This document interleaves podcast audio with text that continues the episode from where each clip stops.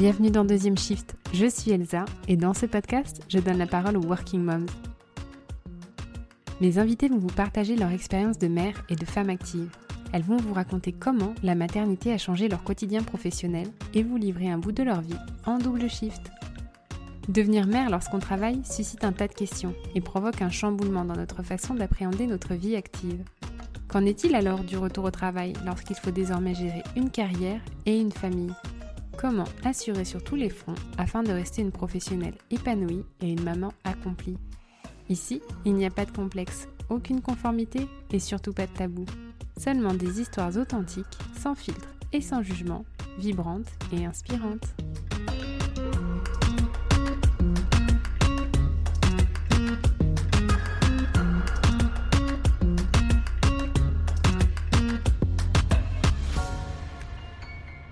Pour ce 19e épisode, je vous emmène à la rencontre de Marie-Émilie, cette Parisienne devenue maman il y a à peine plus d'un an. Marie-Émilie est comédienne, et si ce métier nous semble à toutes et à tous familier en tant que spectateur, j'avais très envie de découvrir l'envers du décor. J'étais surtout très curieuse de savoir comment on envisage et on gère une maternité quand on a une profession discontinue et un métier dans lequel son corps est une image de marque. Alors voilà la discussion que j'ai eue avec Marie-Émilie fin septembre quelques jours avant le premier anniversaire de sa fille et à une époque où l'on avait encore espoir de retrouver les théâtres et autres lieux culturels avant la fin d'année. Elle nous parle de sa grossesse, arrivée en même temps que la préparation d'une pièce qui traite de la maternité. On échange sur la culpabilité maternelle liée au travail des femmes, et elle aborde sans retenue ni tabou le sujet du rapport à son corps postpartum dans un milieu artistique où les corps représentés sont encore assez peu diversifiés. Belle écoute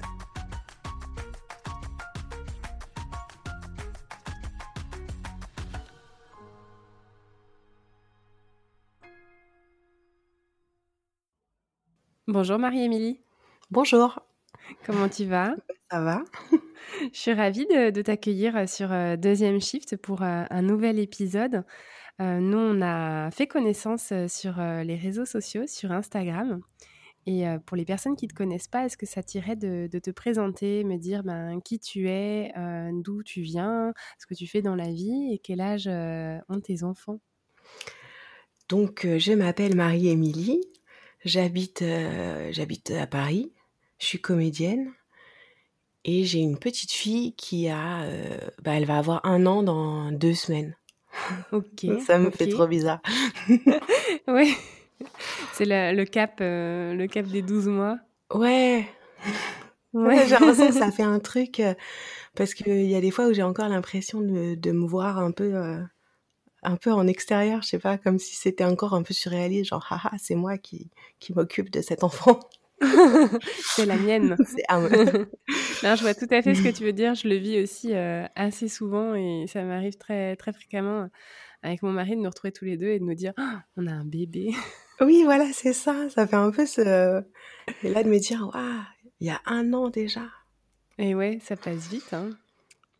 Mmh. Ça passe vite donc tu m'as dit, hein, toi, que tu étais comédienne. est-ce que tu es comédienne uniquement dans le théâtre ou est-ce que tu fais aussi de la télé ou d'autres, d'autres représentations? Je fais un peu tout. Parfois, il faut faire tout ce qui vient aussi, hein, faut bien le dire. Mais non, après moi, je suis principalement, comédienne, au théâtre parce que je je co-dirige aussi une compagnie. Et mes activités donc sont, sont, liées au théâtre, à des représentations ou à, animer des ateliers de théâtre, des interventions avec les, les, enfants, les ados. Ok. je joue aussi parfois en télé, sur des séries, des, des pubs, voilà, des choses comme ça. Mais après, je donc j'ai un peu toutes sortes d'expériences, mais je dirais que les rôles les plus intéressants que j'ai eu à défendre jusque-là, en tout cas, ont été au théâtre. D'accord, ok. Et comment toi t'es tombée là-dedans, dans le théâtre? Je, je saurais pas dire parce que j'ai l'impression d'en avoir toujours fait et j'ai l'impression d'avoir jamais trop changé d'avis. En fait, j'ai toujours dit que je serais journaliste ou comédienne. Donc, je faisais du théâtre en activité, je sais pas, quand on est petit, quoi, en périscolaire je sais plus, je me rappelle, j'ai monté une pièce avec des, deux, trois copines en CM2, quoi, donc euh, je devais déjà en faire. Et après, en fait, du coup, je sais pas, en fait, j'ai pas changé d'idée, parce que j'ai fait euh, j'ai fait quand même des études à la fac. Au début, c'était pour rassurer mes parents, mais en fait, ça m'intéressait aussi, quoi. Donc, j'ai continué le, des cours de théâtre tout en faisant des études de journalisme. Et puis après, j'ai choisi, quoi. Mais, mais voilà, du coup, j'ai voilà, l'impression que c'est. j'ai pas trop dérivé de, de, mes idées de petite fille, en tout cas, entre les deux métiers, quoi. Et est-ce que tu as eu l'impression de, sacrifier quelque chose justement en faisant ce choix? Puisque tu disais soit journaliste, soit comédienne, tu as quand même fait des études de, journalisme. Est-ce que tu as eu ce sentiment de, de laisser tomber quelque chose ou c'était vraiment un choix qui s'est imposé à toi parce que le théâtre c'était ta première passion? Ben ouais, je, je sais pas. En fait, je suis allée mes parents me demandaient plutôt genre d'avoir un bac plus 2, je crois, au départ. Et en fait, euh, moi, ça me passionnait euh, aussi comme étude. Donc, je suis, je suis allée euh, plus loin. J'ai écrit mon mémoire. J'ai écrit un mémoire sur les dérapages médiatiques. et, j'étais hyper intéressée. Après, c'est sûr que j'ai dû faire un choix. Je sais pas trop comment il s'est fait. J'ai fait le stage, je crois, de fin de maîtrise. Et puis là, je me suis dit qu'il fallait euh, qu'il fallait choisir parce que sinon là, j'allais rentrer dans la vie active, quoi. Et du coup, je pense que c'est là où je me suis dit bon ben, je vais m'inscrire dans une école vraiment euh, professionnelle euh, de théâtre. Et puis après, je verrai. Et en fait, après, oui, j'ai dû faire un choix parce que finalement, c'est deux métiers où il faut se battre, quoi. Enfin, c'est deux métiers quand même assez assez précaires où au début, même en tant que journaliste, faut aller chercher ses piges, je pense. Donc du coup, c'est vrai qu'il a fallu faire un, choix et je, pense que euh, voilà, après euh, mes deux ans d'école de théâtre, j'étais allée trop loin pour reculer, donc fallait se donner une vraie chance. Et puis en fait, ben j'ai continué, continué, continué, et puis euh, en faisant des petits boulots à côté, du coup. j'ai fait un peu j'ai gardé quand même encore des boulots d'écriture un peu de temps en temps et j'adore ça et, euh, et puis finalement, je me suis jamais retournée vers le journalisme, mais je pense que j'ai trouvé comment combiner ce qui m'intéressait dans le journalisme et euh, mon métier de comédienne, parce que dans les projets que je développe avec euh, avec la compagnie, on a ce qu'on a appelé des, des, lectures citoyennes et poétiques, et en fait, c'est des choses qu'on fait beaucoup en, en, bibliothèque. On est on est trois comédiennes, et c'est on s'empare d'un thème d'actualité et on donne à entendre sur ce thème euh, aussi bien euh, des, chiffres, des définitions, des articles de journaux que de la littérature et du théâtre. Et l'idée était un peu que euh, moi, ça m'est venu que j'étais assez, j'étais assez fâchée avec le traitement de, de, des médias de certains sujets, enfin leur manière de, traiter ou de survoler les sujets, notamment au sujet des migrants. Ça avait, je, me rappelle que c'est là qu'avaient commencé mes mon choc et on avait du coup on a fait une lecture sur le déracinement et euh, voilà et je crois que du coup à travers ces lectures eh ben j'ai trouvé euh, le moyen de, de, relire un peu euh, ce pourquoi je voulais être journaliste et, et, et, mon métier de comédienne. Enfin, voilà. Je sais pas si c'est très clair, mais du coup, j'ai des projets assez engagés en, en, théâtre et, et j'ai aussi, du coup, l'impression de parler du monde et de la société dans laquelle on vit. Oui, tu as réussi à intégrer ce que tu aimais dans ce métier de journaliste et, ce, qui te, ce qui te passionnait dans, cette voie-là à ton métier passion aussi de, théâtre et de la comédie. Et, c'est top, mais effectivement, tu le disais, c'est des métiers qui sont hyper prenants. à quel moment, toi, est-ce que tu t'es dit que tu allais pouvoir intégrer un bébé et une vie de famille dans ce rythme professionnel-là? Ben, euh, je crois que je me le suis jamais euh, vraiment dit, je me, parce que justement, je me suis toujours dit qu'il y aurait jamais de bon moment. Tu l'avais en tête, ça? Ouais, je pense que je, je, me suis toujours dit qu'il y aurait jamais de bon moment, mais que euh, ce sera une bonne personne, plus qu'un, enfin, que si j'attendais le bon moment, je, je pense qu'il viendrait jamais. Après, en l'occurrence, je trouve que c'était quand même plutôt le bon moment en vrai, mais non, je, je, pense que euh, même quand j'étais pas avec euh, en couple euh, et que je pensais bébé, je m'étais toujours dit de toute façon il y aura pas de bon moment. Donc donc ouais, tu t'es dit une fois qu'il y aura la bonne personne, ça deviendra le bon moment. Oui, c'est ça. Ok.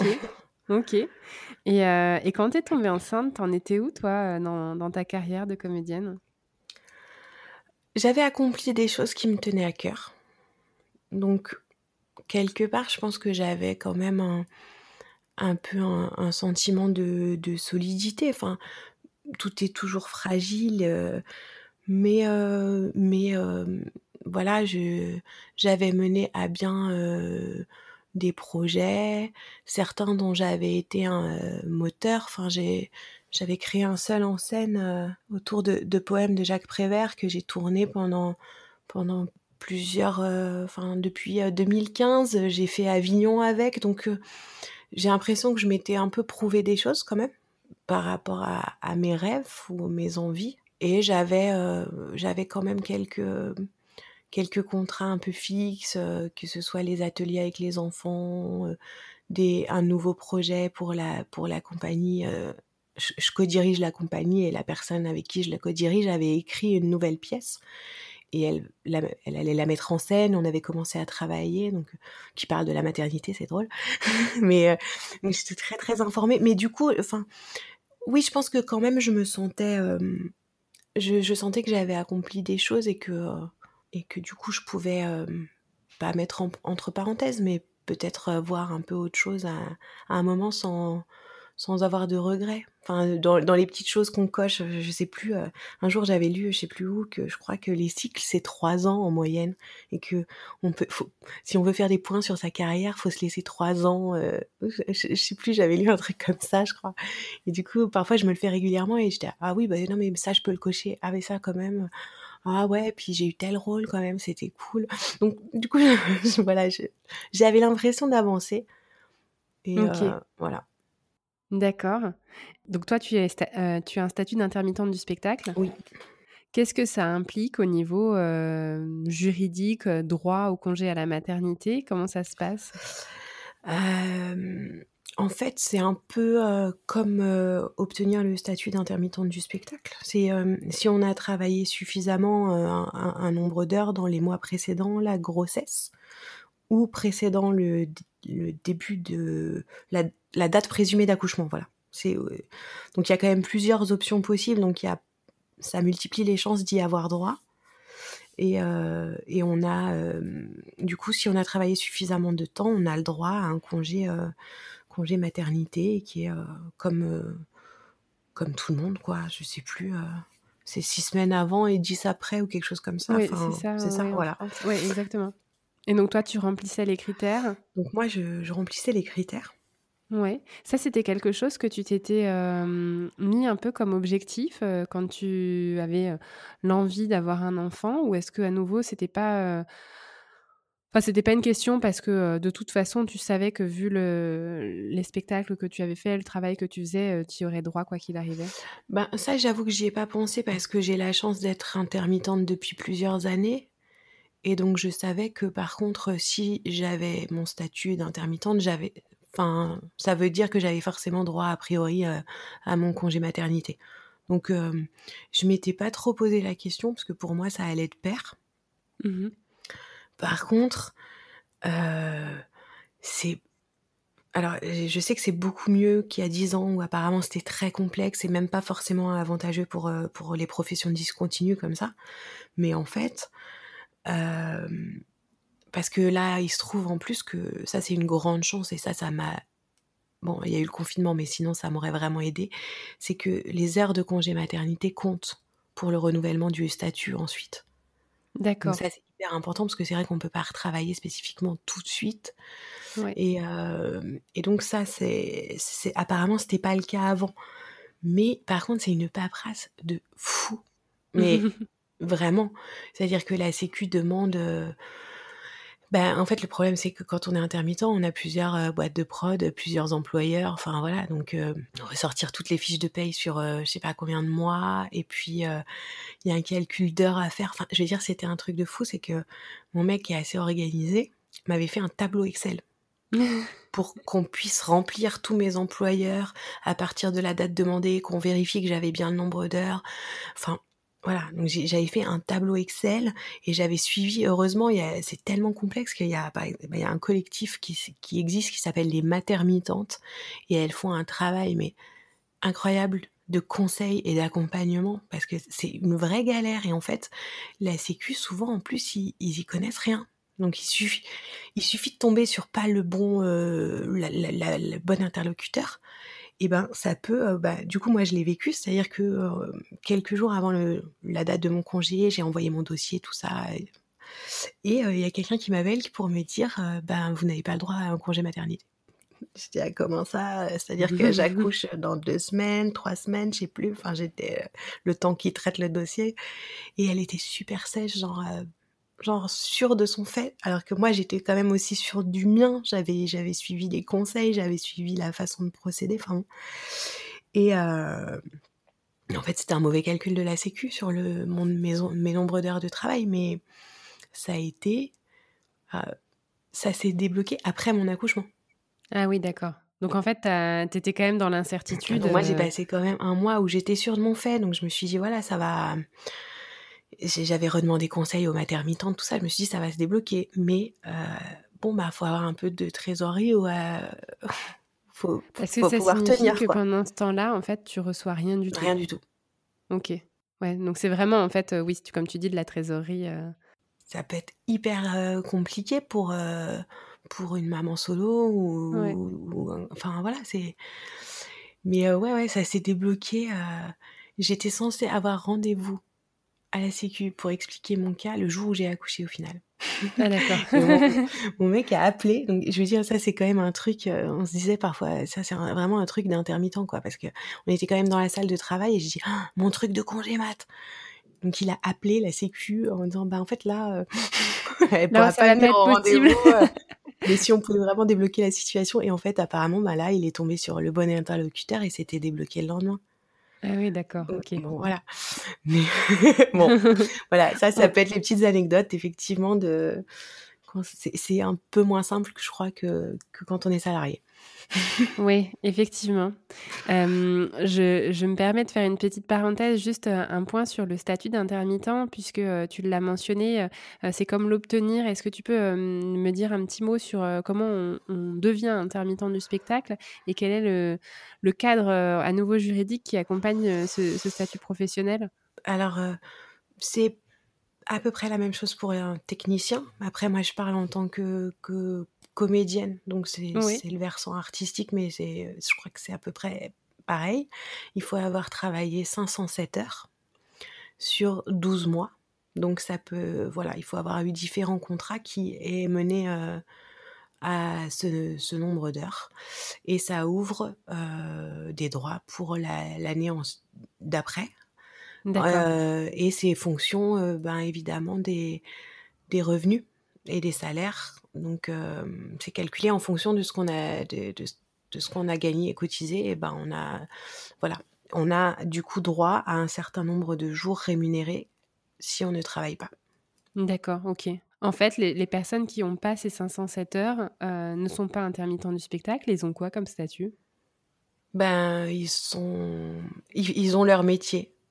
en tout cas, ils ont leur métier, mais ils n'ont pas ce, statut-là, cette protection-là, qui est quand même euh, enfin une chance, quoi. C'est-à-dire que moi, les jours où je travaille pas, je, reçois quand même de, de l'argent. C'est un complément de, de, salaire et c'est quand même une sécurité parce que euh, y a quand même aussi une grande partie du travail qu'il faut le dire, euh, bah, n'est pas forcément rémunéré, mais on travaille quand même, quoi.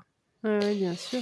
Et bah ouais, malheureusement, ceux qui n'ont pas le nombre d'heures suffisamment dans le temps imparti, bah, alors je crois qu'il y a parfois des, des façons d'être repêché ou d'avoir d'autres aides, mais sinon, je crois que, ben, je sais pas, en France, c'est le RSA. Oui, donc c'est ça, c'est vraiment le, statut précaire plus plus. Mmh. Quoi. Ok, ok. Tu as mentionné hein, que tu préparais une pièce sur la maternité. Oui. Comment tu as vécu ça, le fait de, ben, de le vivre en même temps que tu jouais? Alors, ça a été en, deux temps, en fait, parce que la pièce s'appelle Notre sang. Et on a commencé à la travailler en 2018. Donc, j'étais pas du tout enceinte. J'étais pas du tout enceinte et on a commencé, euh, c'était les premières répétitions qui étaient plus euh, des, moments de recherche. La pièce a, euh, été écrite en partie en immersion dans une maternité. Nathalie Mati qui, l'a écrite, en fait, elle a passé du temps à suivre une sage-femme. Et à suivre des consultations. Et ensuite, elle a construit sa dramaturgie et sa pièce autour de ça. Et du coup, nous, on a commencé à bosser. Bah, on a, elle nous a fait lire beaucoup de choses. On a, on a été aussi dans, dans, le vif du sujet, quoi. C'était assez technique aussi parfois sur des situations qui peuvent, qui peuvent arriver parce que la pièce parle aussi de violence obstétricale, de, voilà, de se réapproprier un petit peu son corps euh, pendant l'accouchement. Et euh, du coup, c'est hyper bizarre parce que, par exemple, il y a une des comédiennes avec qui euh, je travaille qui était enceinte pendant cette période-là. Et donc il y a des fois où elle se bouchait les oreilles. Elle disait ah, non non non non ça je je je, peux pas l'entendre maintenant euh, parce qu'il y avait une il y avait un, son et un son d'accouchement à un moment dans la pièce et elle, était je je peux pas entendre je veux pas entendre je veux arriver vierge de tout. Ouais. Moi j'étais pas du tout enceinte donc j'ai pris toutes ces informations voilà. Et puis, euh, et puis il y a eu une pause. Ben, c'est le temps de la création, quoi, de de faire les dossiers, les demandes d'aide, de trouver le lieu où va avoir où, va avoir lieu la, la, la, création. Et du coup, il y a eu une pause et je suis tombée enceinte. Ok. Et là, et ben, euh, c'était positif et négatif. C'est-à-dire que c'est positif parce que je trouve que c'est très important en vérité d'être informé et, euh, et pas c'est pas forcément une question de remettre en, en, question le savoir médical, mais, mais je trouve que savoir, c'est aussi euh, pouvoir, quoi, prendre des décisions en connaissance de cause. Et je trouve que euh, j'étais très contente de m'être autant informée avant, parce que je pense que, ben, du coup, mon entretien prénatal, j'ai dit des choses que que j'aurais jamais dit si j'avais pas travaillé sur le sujet parce que moi avant j'avais une espèce de vision euh, je suis en plus je suis douillette. Donc moi moi j'aurais j'avais une espèce de vision de genre moi je je je sais pas je veux pas savoir j'arriverai à l'hôpital j'accouche je, j'accouche je, je, fais confiance au médecin et on me on me sort un petit bébé quoi. Mais s'il vous plaît je, si je peux rien sentir euh, voilà et en fait, la pièce a fait vachement évoluer ma, ma vision parce que bah, tous les témoignages, tout ça, je me suis dit, mais en fait, c'est un truc de dingue et en fait, j'ai envie de le vivre, euh, j'ai envie de me poser la question. Du coup, j'ai même fini par me demander, euh, est-ce que je, je, vais vouloir une péridurale? Enfin, je veux dire, du coup, j'avais vraiment changé d'opinion quand même. Très conscientisé, en tout cas, tout ce qui allait arriver. Ouais. Mais par contre, du coup, ben voilà, les témoignages sont aussi pas toujours euh, évident. Euh, S'être beaucoup informé sur le sujet, ça veut dire aussi connaître euh, des choses qui peuvent arriver, dramatiques. Et donc, bon, oui, ça m'a mis aussi une angoisse. J'étais un peu angoissée. Enfin, j'ai, par exemple, les échos, c'était, c'était un, à la fois une grande excitation et à la fois j'étais super angoissée. J'avais des, des visions mais atroces où j'avais peur que euh, genre on m'annonce bah non mais le cœur il bat plus quoi.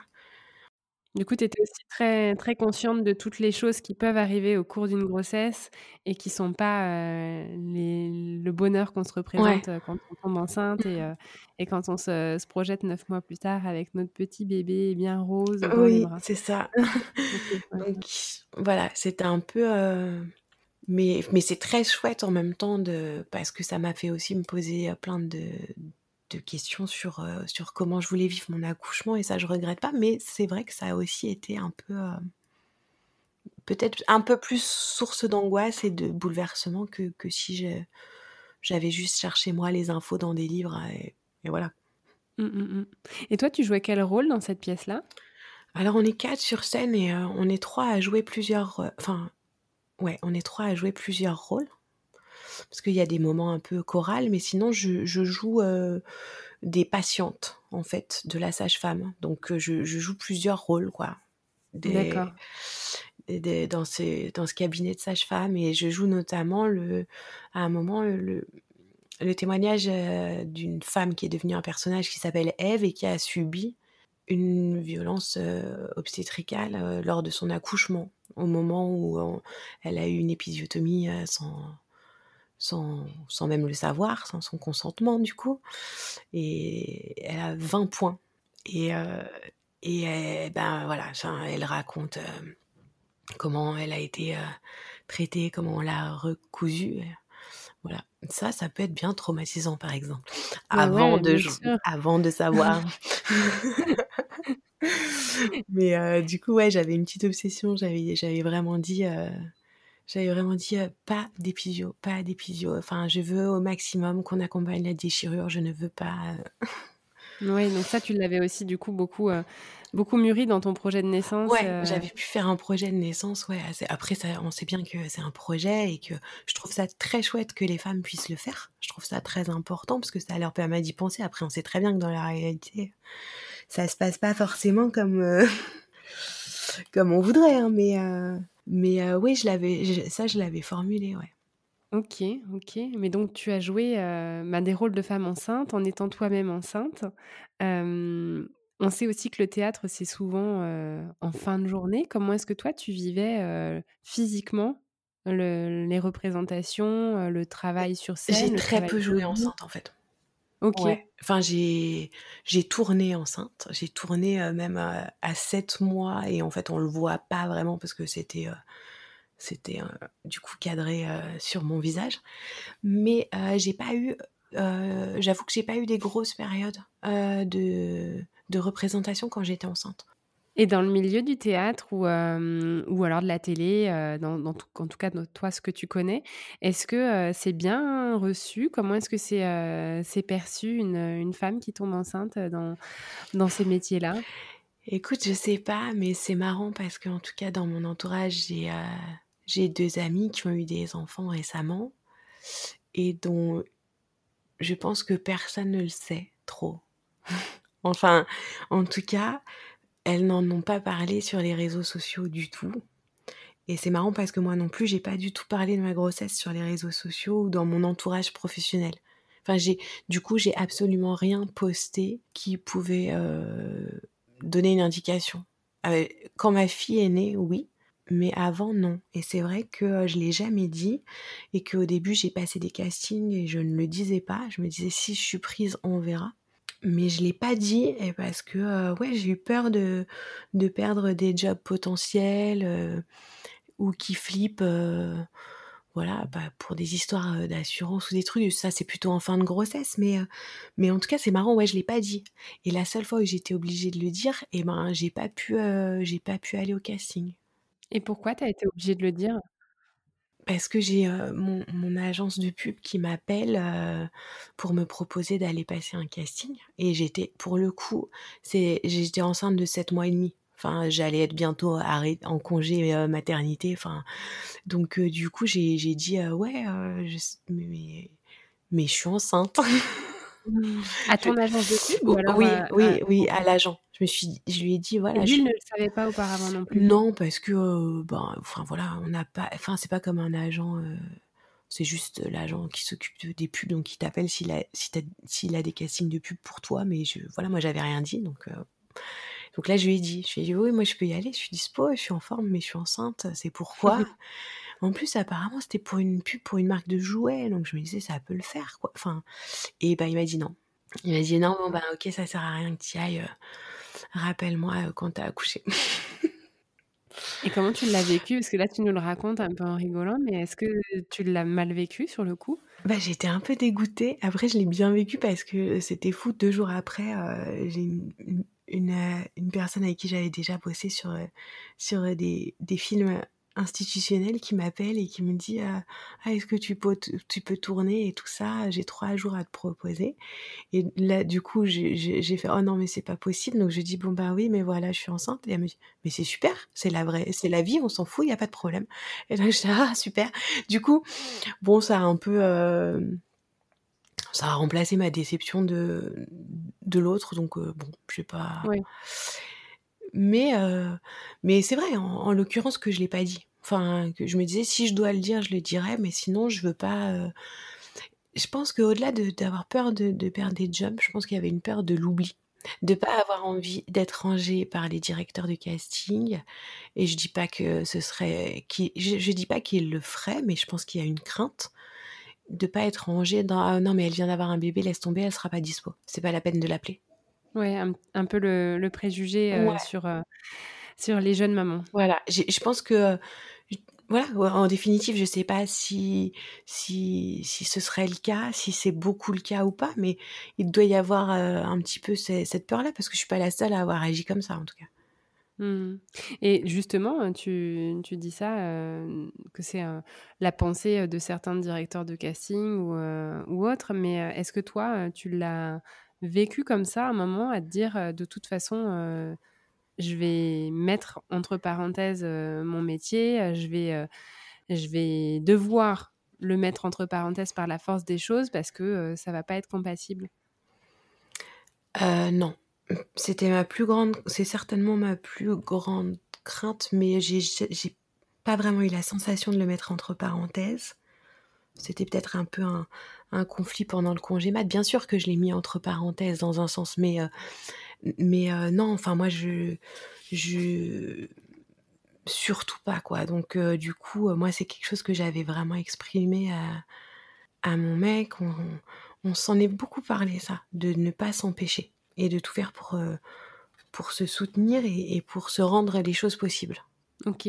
Et donc j'ai oui, ça ça fait peur, mais après, heu, voilà, je l'avais vraiment exprimé que je je voulais pas, heu heu, mettre les choses entre parenthèses, que, après il y a une chose qui m'a aussi beaucoup rassurée, c'est vrai, c'est que, pendant que j'ai au au début quasiment de ma grossesse ou vers le milieu, j'ai appris qu'on avait le lieu de création pour notre sang, qu'on avait des dates et donc il y avait un truc génial. Bon après il y a eu le confinement, donc ça a un peu décalé, mais il y avait un truc génial, c'est que ça a tombé en avril. Moi, ma fille est née fin septembre et donc ça ça c'était un truc qui m'importait vraiment de savoir quand j'allais remonter sur scène et le fait d'avoir pu le savoir en étant enceinte, ça m'a complètement tranquillisée. Parce que je me suis dit: «OK, en avril, on reprend les répétitions, c'est cool». J'a j'avais besoin de savoir. Je pense que j'aurais pas su ça, ça aurait été très, très différent, beaucoup plus anxiogène et mais là, j'avais, heu, j'avais j'avais cette date, je savais que ça allait arriver à un moment. Donc ça, c'était vraiment très chouette, ouais. Et du coup, tu as profité pleinement de de ton temps, heu, avec ta fille et heu et après de de remonter sur scène. Mais attends, quand tu dis le mois d'avril, c'était le mois d'avril de cette année? Bah, c'était le confinement, voilà, ouais. Donc heu, ça s'est décalé finalement en juin. Ça, c'était un peu dou un peu, ça c'était un peu dur quoi, parce que moi j'ai l'impression que, voilà, mon congé de maternité s'est fini en décembre. J'ai repris tout doucement en janvier, mais le le gros des projets arrivait en en avril, fin mars-avril et donc du coup, j'ai l'impression d'avoir, bam, au moment où ça y est, je commence à trouver à peu près un rythme, elle est elle allait à la crèche, je commençais à à avoir les projets qui arrivaient, pouf, allez hop, retour à la maison. Ouais, donc ça, tu l'as pas forcément bien vécu? Ça, l'ai pas bien vécu, ouais et en même temps, je je ne militerai jamais assez, je pense, sur le congé paternité, mais là, on s'est retrouvés tous les 3 à la maison. Le père de ma fille est aussi intermittent et donc heu, il avait pas spécialement de boulot à ce moment-là et j'ai vu la différence. C'est quand même super quand on est ensemble. Enfin moi Oui, moi sûr. je trouve que que ça fait une grande différence parce que, heu, j'ai pas l'impression, tu disais, prof d'avoir profité pleinement de mon congé maternité. Par rapport à quoi? Par rapport à la douleur du postpartum? Ben, je le regrette un peu, mais heu, oui, il y a déjà que quand même, enfin le voilà, le le corps postpartum, c'est un corps, heu, douloureux quoi. On n'en parle pas, heu, on n'en parle pas beaucoup, heu, quand on est enceinte, c'est super. Enfin moi, j'ai trouvé ça génial, parce que, du coup, tu te poses pas de questions, tu as ce gros ventre, mais c'est bien, as as moi je moi je me suis fait un peu plaisir et tout. Bon après, j'aurais peut-être pas dû parce qu'il faut les reperdre derrière, mais mais j'adorais, voilà, il y avait un truc, heu, où c'est chouette de pouvoir assumer son ventre.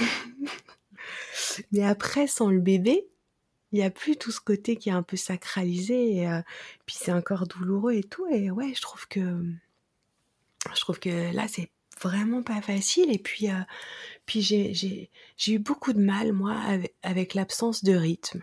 Avec le recul, je me dis que j'aurais dû en profiter et être plus cool et c'est pas grave si tu as pas pris ta douche et si tu as pas fait ça et et profite. Mais heu, oui, j'ai eu un petit peu de mal moi avec ce à trouver, enfin ça a pris quelques semaines à trouver, à me laiss d'a d'accepter de le lâcher prise quoi et de me dire: «Bon bah, laisse-toi porter par son rythme et puis arrête de vouloir essayer quand même de faire ci et ça, heu, parce que, bah, tu sais pas quand est-ce que tu pourras le faire».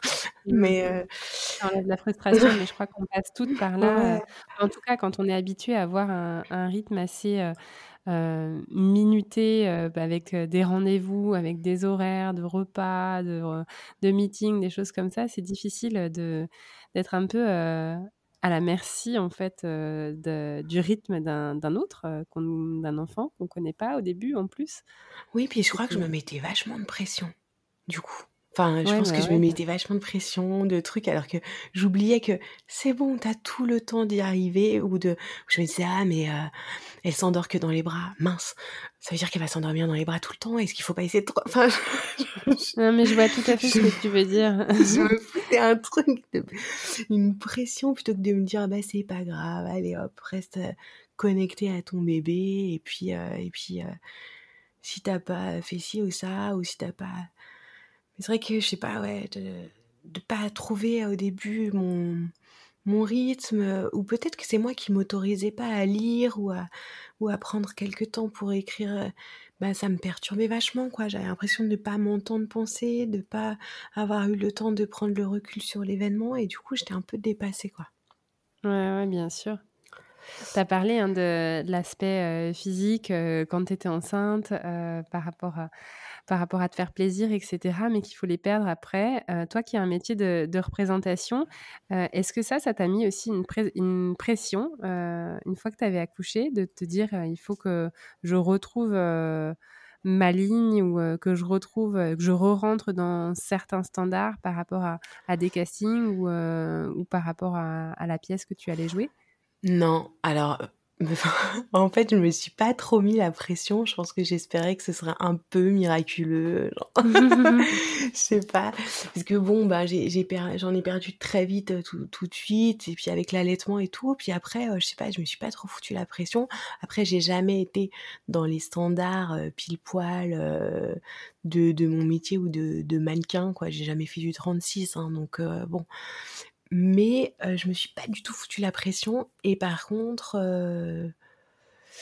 maintenant je ben, maintenant je l'ai puis je suis nulle en volonté donc je sens que ça va être un peu galère pour, pour faire les derniers qui restent parce que, bah, parce que je trouve ça compliqué en fait. Enfin après, peut-être qu'il y en a qui perdent facilement et c'est souvent, ces femmes qui sont mises en avant, genre waouh, elle a, comme elle a retrouvé sa silhouette et tout, donc ça fout vachement la pression aux autres. enfin, on ne devrait pas, mais en vrai, c'est ça.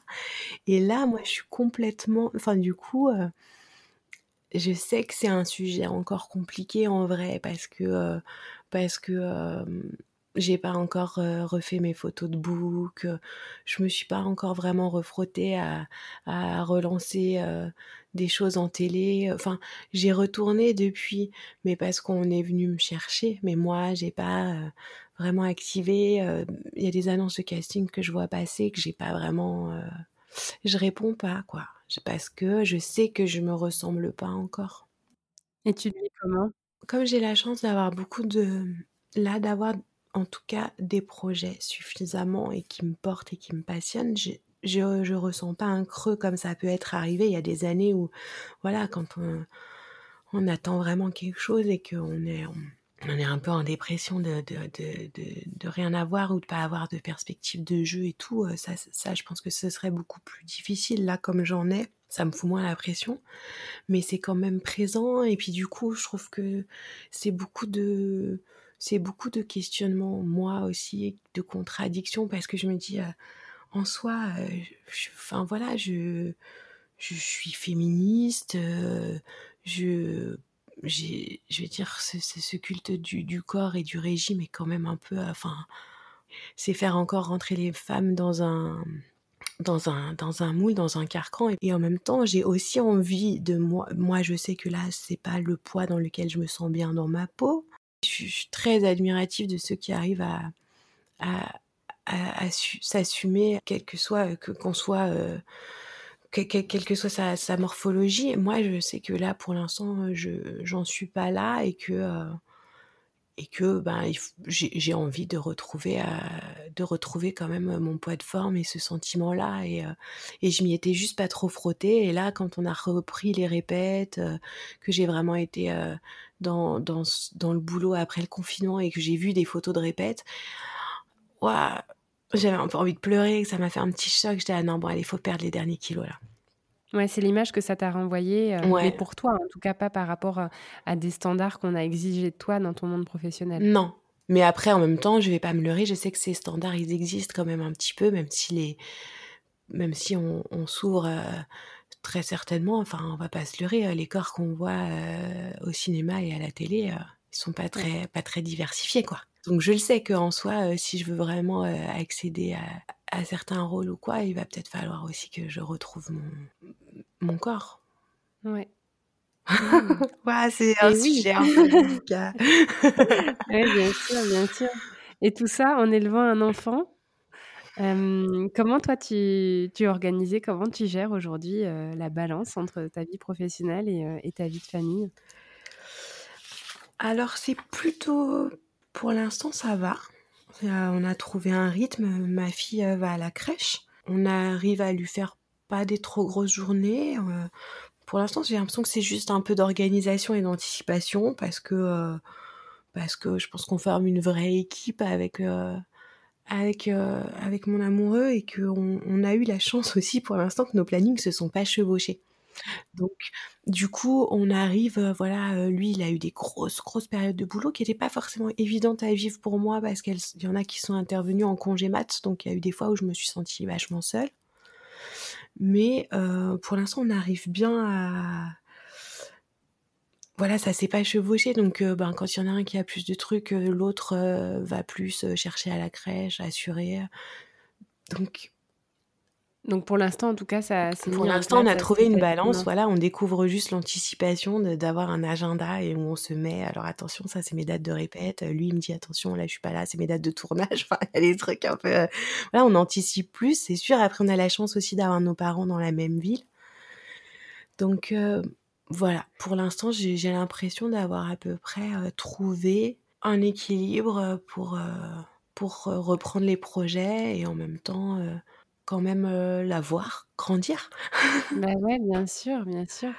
Et, et toi, au niveau de, des projets pro, est-ce que là, avec ben, tout ce qui se passe au niveau coronavirus, après le confinement, est-ce que au niveau de la culture, dans, toi, dans ton activité, vous êtes revenu sur un rythme de croisière ou alors pas du tout? Pas du tout.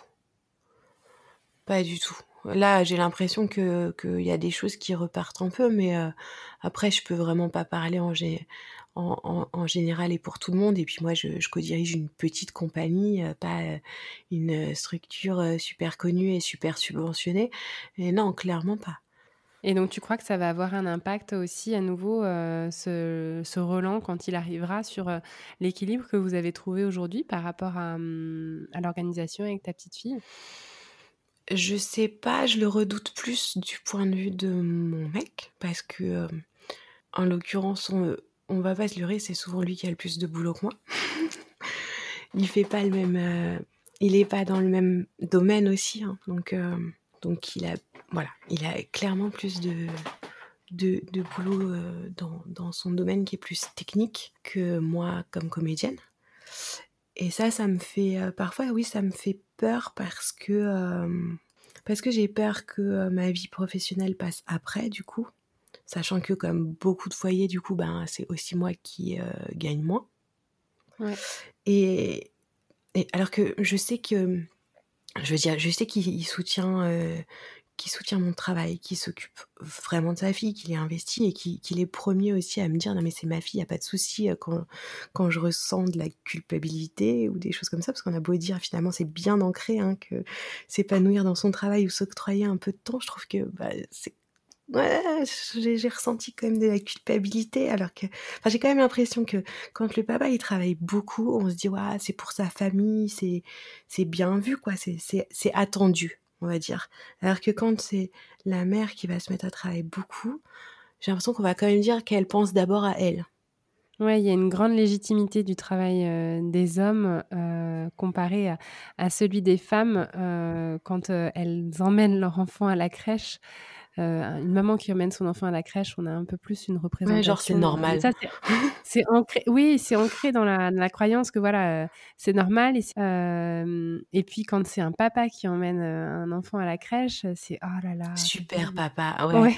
Non mais ça aussi, ouais, il y a un truc quand même je sais pas, ouais, le temps que la mère passe en dehors du foyer, on dirait que quand même c'est un peu du temps, euh, si elle fait ce qu'elle aime et tout, c'est un peu du temps volé à ses enfants, quoi. Enfin, que, il y a un truc qui est encore, et, puis c'est vrai que malgré tout, après c'est pas les mêmes générations, mais nous, moi je l'ai vécu un peu parfois où des gens, ah, qu'est-ce que c'est un super papa, ton mec. Non, enfin, il fait, enfin, oui, c'est un super papa, mais enfin, personne me dit que je suis une super maman. mais on te le dit, Marie-Émilie, tu es une super maman. c'est des, des, gens qui ont dit ça sont aussi des gens un peu peut-être plus âgés. Plus, euh, ou, c'est sûr qu'en soit... Euh, moi, mon père était vachement moins investi. Hein. Enfin, voilà. Mon père voyageait beaucoup, travaillait beaucoup, effectivement. C'est ma mère qui a clairement sacrifié sa carrière. Après, je pense que c'était un choix et que, et que ça a été euh, leur décision à eux. Clairement, ce serait pas la mienne, mais, euh, mais euh, c'était pas les mêmes générations, peut-être aussi. Et donc, probablement, il y aura de l'ajustement aussi à vivre pour vous. Ouais, sûrement, parce que c'est sûr que moi, oui, intérieurement, j'ai, voilà, j'ai, j'ai, parfois peur que, que ça reparte à fond son, son travail, comme, comme ça peut être le cas parfois, où il y a du coup des périodes très très intenses quand je dis très très intense, c'est que du coup, on n'a plus de week-end. Enfin, c'est même pas. Mmh. Et c'est vrai que ben ça, peut-être que ça me fait peur un peu. ben déjà du coup de de beaucoup gérer seul et et puis du coup de devoir faire des choix. Mais après, je pense qu'on on sera capable de de, de s'en parler. Ouais. Mmh, mmh, bon, en tout cas, qu'est-ce qu'on peut te souhaiter, Marie-Émilie, pour, pour la suite? Et ben, de, de, de, pouvoir jouer cette pièce en novembre parce que voilà, je pense que c'est important de parler de la naissance, de la naissance de d'une mère aussi, du devenir mère. Donc mmh j'espère que le, le, Covid nous empêchera pas de, de porter ce, ce, projet et puis ben, d'avoir euh, une petite fille euh, en bonne santé qui continue de grandir et de nous faire marrer autant. et voilà. Écoute, ouais, moi j'ai très, euh, très hâte que la culture reprenne un peu, un peu d'activité plus, plus fermement, en tout cas, euh, de pouvoir euh, potentiellement découvrir cette pièce en, venant sur Paris, moi. Ah, et, euh, avec plaisir. Je te souhaite tout le meilleur en famille. Je te souhaite tout le meilleur sur tes projets pro. Et puis, on continue de, de se parler sur les réseaux. Bah, merci beaucoup. Merci à toi de, de, de, donner la parole, de nous donner la parole en tant que mère et, et mère qui, qui travaille. Ouais, mais avec plaisir. J'ai appris encore plein de choses, moi, avec toi, sur, euh, bah, sur ce, qui, euh, ce qui constitue euh, le, métier d'une comédienne, les, les, aléas de la vie d'une mère comédienne, sur le, statut d'intermittent du spectacle. C'est vrai que c'est toujours des, très enrichissant pour moi et, et, je pense que ça le sera aussi pour les personnes qui nous écoutent. Bah, merci beaucoup. À bientôt, Marie-Émilie. À bientôt.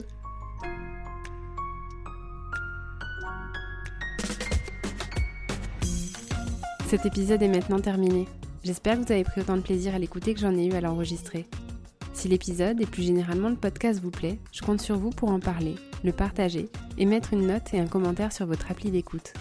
Ça m'aide à faire connaître et à faire grandir la communauté de Deuxième Shift. Je vous invite également à me rejoindre sur l'Instagram de Deuxième Shift pour avoir vos retours sur cet épisode. C'est également via ce réseau que je partage plus de choses sur mes invités et ma propre expérience de Working Mom. J'y crée une communauté bienveillante, inspirante et décomplexée quant à nos galères et nos succès carrière et maternité. On se retrouve par ici dans deux semaines pour une nouvelle histoire de Working Mom. Et d'ici là, portez-vous bien.